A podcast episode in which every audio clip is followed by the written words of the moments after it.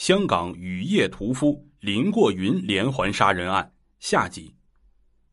梁秀云之后，只隔了半个月，林过云进行了他第四次，也是最难忘的一次行动。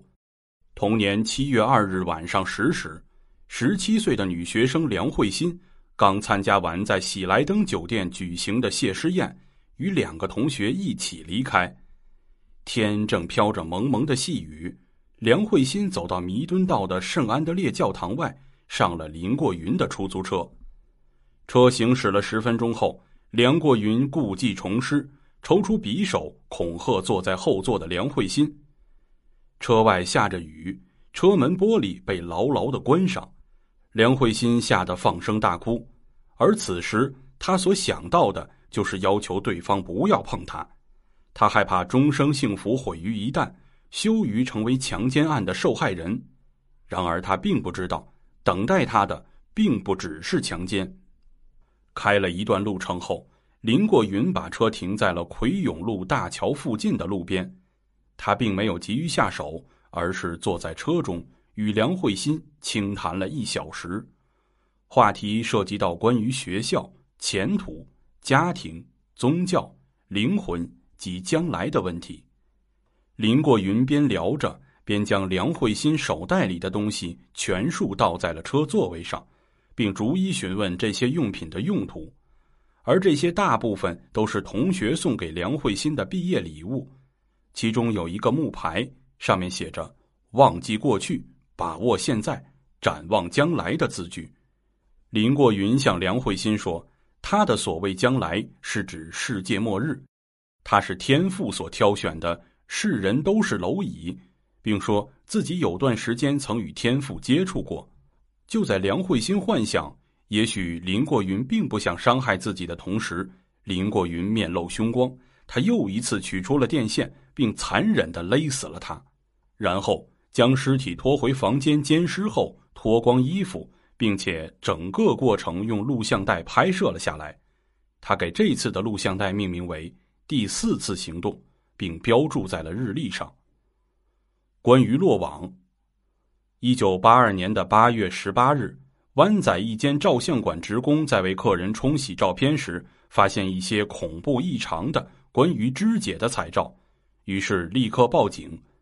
警方查看过后，认为极其可疑，便暗中监视及跟踪，拘捕了前来取相片的男子——二十七岁的出租车司机林过云。随后，警方在林过云家中搜出四十套录像，其中有三套拍摄的是林过云对女性死者的尸奸以及肢解尸体的情况，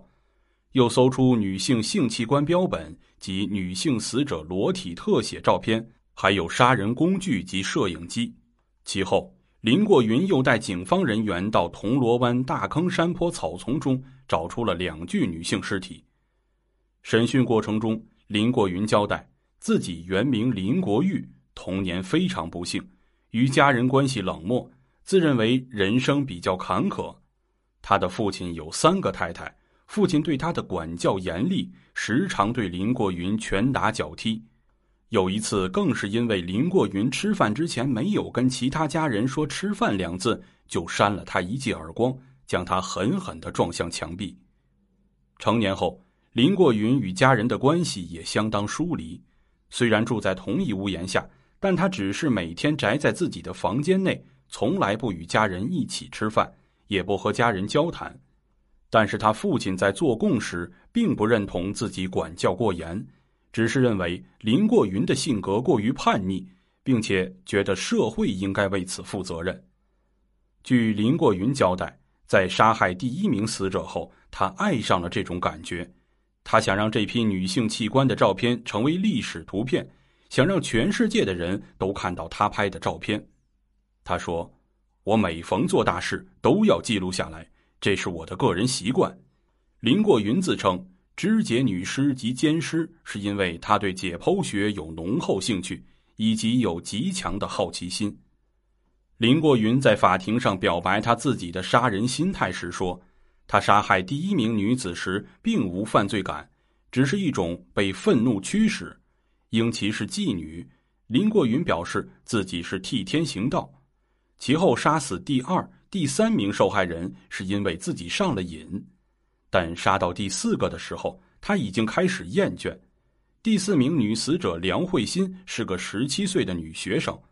林过云表示自己也不明白为什么要杀她。当被问及梁慧欣的时候，他曾经数度落泪。五名精神科医生为他做出深入评估后，有三人认为他并无精神疾病，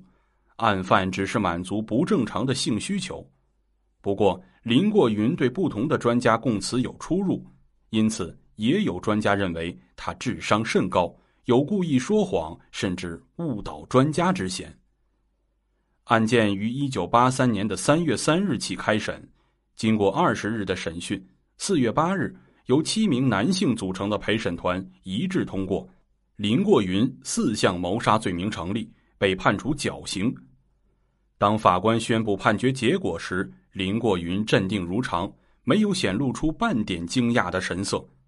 但由于自一九六六年十一月十六日后，香港再也没有执行过死刑，因此。至一九八四年八月，港督会同行政局赦免林过云死刑，改判终身监禁。